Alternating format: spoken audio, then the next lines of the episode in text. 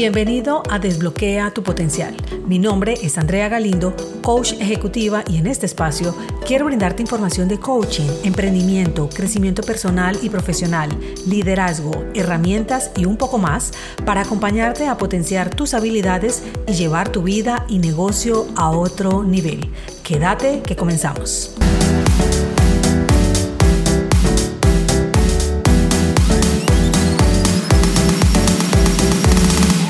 Recuerdo en algún momento que ingresé a una compañía en la que me encontré un excelente grupo de colaboradores. Me atrevería a decir que es el mejor que tuve en todos los tiempos. Había una sincronía única. Cada uno tenía mucha claridad de lo que debía hacer. Se complementaban unos con otros. Habían excelentes relaciones, un buen ambiente laboral y eso hacía que pudiéramos disfrutar más de nuestra jornada de trabajo. Luego de unos meses de estar en ella, de dominar mi cargo, quise indagar más a profundidad para conocer mejor a cada uno de los integrantes de mi equipo. Realicé un plan de desarrollo que estuviera afín con lo que yo consideraba debían hacer. Empecé entonces a enseñarles las cosas que a mí me habían funcionado hasta ese momento y cómo cada uno de ellos podía destacar para hacerlos más visibles en esa organización. Quería que todos fueran líderes en lo que hacían. Al principio no entendían bien cuál era la finalidad y poco a poco se fueron entusiasmando con la idea. Cada semana escogía un tema para desarrollar y lo ponía a cargo de uno de los integrantes. Él debía investigar, realizar una presentación, hacerla a sus compañeros y entre todos aportábamos ideas para completar esa información. Así que todos nos formábamos. Al final dábamos una retroalimentación de lo bueno y también de las oportunidades con el mayor respeto para que todos fuéramos avanzando. Lo hacía también como una especie de blindaje, dado que esa organización tenía un nivel de exigencia muy alto y competitivo.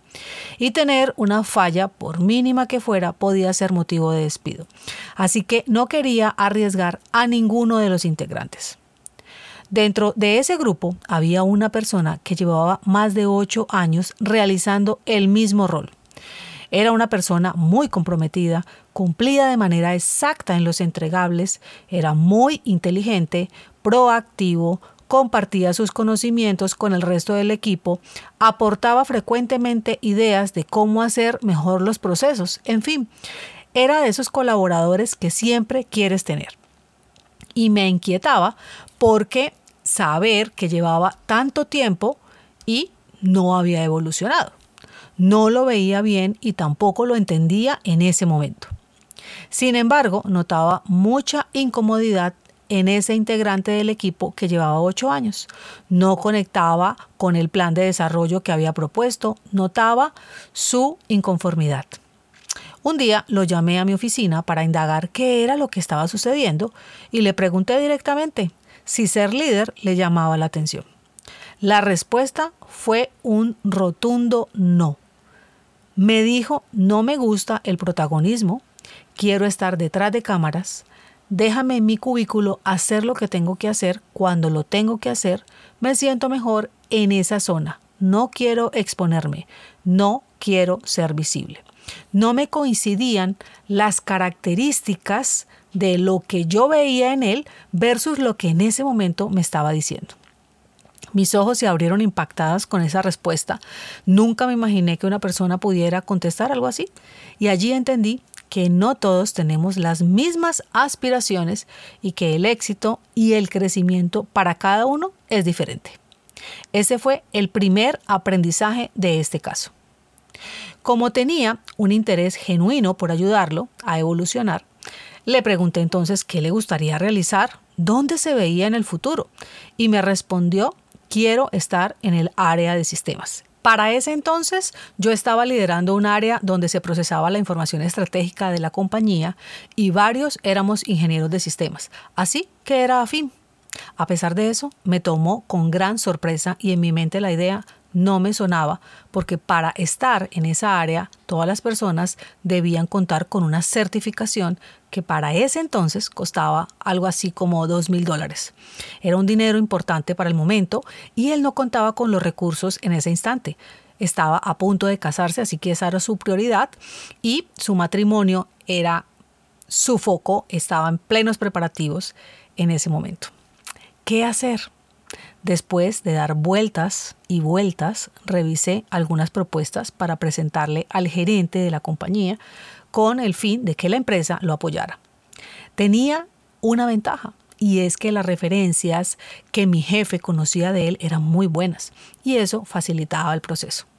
Mi jefe escuchó mis argumentos y me dijo que lo dejara pensar. Tres días después me llamó a informarme que aceptaba la mejor propuesta que yo le había presentado y es que la compañía correría con todos los gastos de la certificación, con la condición de que este colaborador se quedara dentro de la empresa por mínimo dos años luego de certificarse.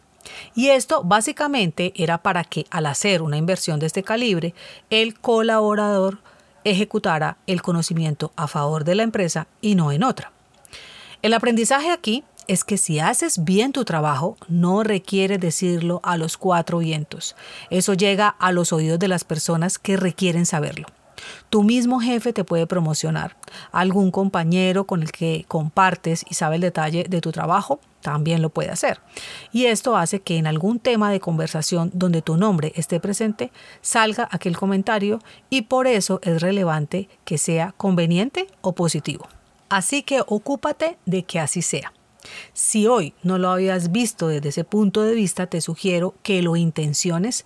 Para eso puedes hacerte preguntas como, ¿estoy aprovechando al máximo mis habilidades y conocimientos en mi trabajo actual? ¿Cuáles son las áreas de oportunidad que tengo para hacer más efectivo en mi trabajo? Estoy siendo proactivo en la búsqueda de oportunidades para mejorar mi trabajo y aprender nuevas habilidades. Estoy tomando el tiempo para reflexionar sobre mis éxitos y oportunidades y sacar aprendizaje de ellos.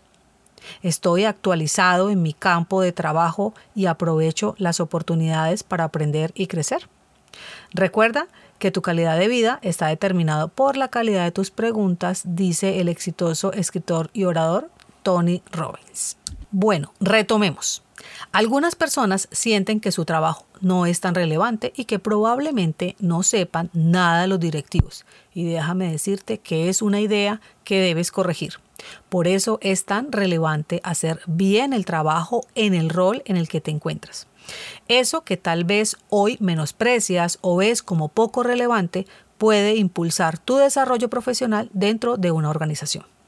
Te lo digo porque esto siempre me funcionó a mí y me llevó a escalar, a mi parecer, muy rápido en las organizaciones y por eso me tenían en cuenta para ascenderme. Recuerda que en este espacio siempre hablo desde mi experiencia. No es la última palabra y tú puedes experimentar las cosas de diferentes maneras. Por eso pone en práctica lo que aprendas y comprueba tus resultados. Bueno, vamos a hablar sobre algunas señales que puedes estar presentando y que te lleve a que no tengas interés en ser un líder. La primera es, te falta iniciativa cuando se te presenta la oportunidad para ascender. Prefieres ignorarla, eso no es conmigo. La segunda es, no te sientes con confianza en tus capacidades. Así que lo más probable es que no quieras asumir el papel de líder. Una tercera es, te falta claridad y efectividad en tu comunicación y esto es vital para poder liderar. Cuatro, te falta interés en involucrarte con responsabilidades adicionales o no te es fácil tomar decisiones en situaciones complejas. Estas son las que considero son las más relevantes. Conclusión. No todas las personas están interesadas en ser líderes y está bien. Si no estás cómodo, está bien. Cada persona tiene habilidades y fortalezas, que son un sello único con el que puedes contribuir en el equipo al que perteneces o en la empresa, independiente de que seas un líder. Y con esto Colorín colorado, este episodio ha terminado. Si te ha gustado, nos ayudaría que nos marcaras con cinco estrellas. Con esto podemos impactar a más personas con este contenido. Esto es Desbloquea tu potencial y quien te habla, Andrea Galindo. Nos encontramos la próxima semana. Chao, chao.